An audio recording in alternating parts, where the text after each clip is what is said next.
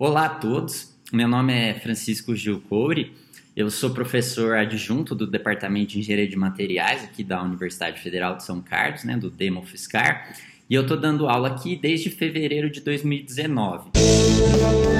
Clique Ciência, um dropcast sobre pesquisas científicas desenvolvidas no Brasil, na voz dos próprios pesquisadores. É, eu comecei a dar aula depois que eu terminei meu doutorado, em 2018. Eu fiz na Colorado School of Mines, em engenharia metalúrgica, e eu fui bolsista do programa Ciências Sem Fronteiras nesse período. Eu fiz tanto a minha graduação quanto o meu mestrado aqui na UFSCar, então eu sou prata da casa aqui. Então hoje eu queria falar um pouquinho para vocês da linha de pesquisa que eu venho trabalhando desde né, que eu comecei esses estudos na época do meu doutorado, que são em ligas de alta entropia. Então, é, para dar um panorama para vocês de o quão o desenvolvimento da humanidade está atrelado ao desenvolvimento de novos materiais, eu queria que a gente fizesse uma reflexão. Se a gente pensar desde eras pré-históricas, quando a gente tinha disponível osso, madeira, toda a evolução de novos materiais foi possibilitando aí o desenvolvimento de novas tecnologias em outras áreas. Né? Se a gente pegar, por exemplo, era do bronze, né? O bronze foi tão revolucionário que criou uma nova era. Era do ferro, a mesma coisa. Né? Revolução industrial com aço disponível. É, aviação comercial com superligas de níquel, ligas de alumínio. Então, é, o desenvolvimento de novos materiais ele está muito atrelado à nossa capacidade de conseguir produzir novas coisas.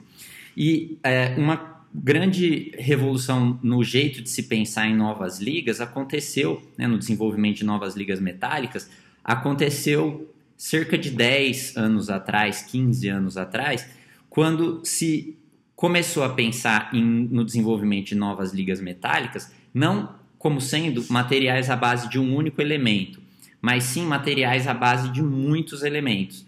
Tá? Então, essa, essa é a ideia das ligas de alta entropia. Um no, outro nome para elas seria ligas multicomponente, que elas não têm um elemento principal. Então, essa é a ideia fundamental dessas ligas. A gente tem hoje em dia mais ou menos um trilhão, 10 a 12, de materiais disponíveis.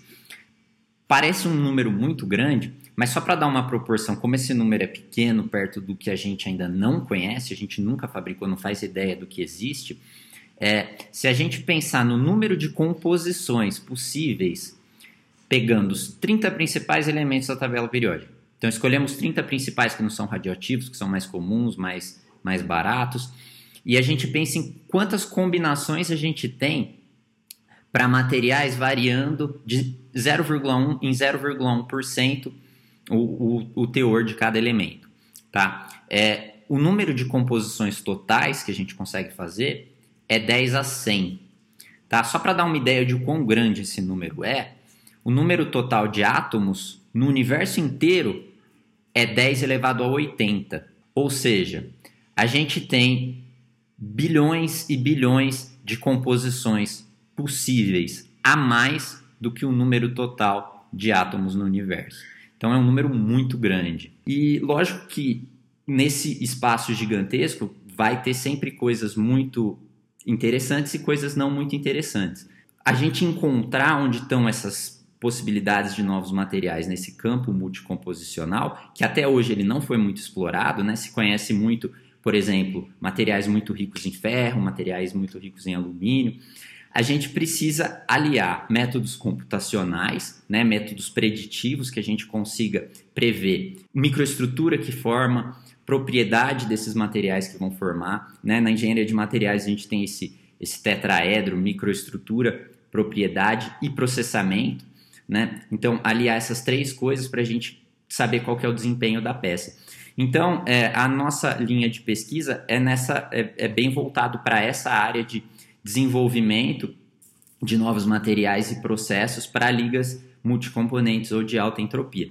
Então, o nosso principal foco está em prever o que forma as propriedades mecânicas, a gente tem esse enfoque maior em propriedades mecânicas, é, do que forma, e caracterização estrutural. Então, é, fazer análises de microscopia eletrônica de transmissão, de fração de raio-x, é, ensaio de tração, ensaio de, de fração de raio-x enquanto a amostra está sendo deformada, é, ensaios em situ. Então, é uma variedade muito grande. Eu sou professor agora credenciado do programa de pós-graduação da, da UFSCar e se vocês tiverem alguma dúvida, alguma, algum questionamento, eu ficaria feliz de responder. Entre em contato comigo. Um abraço.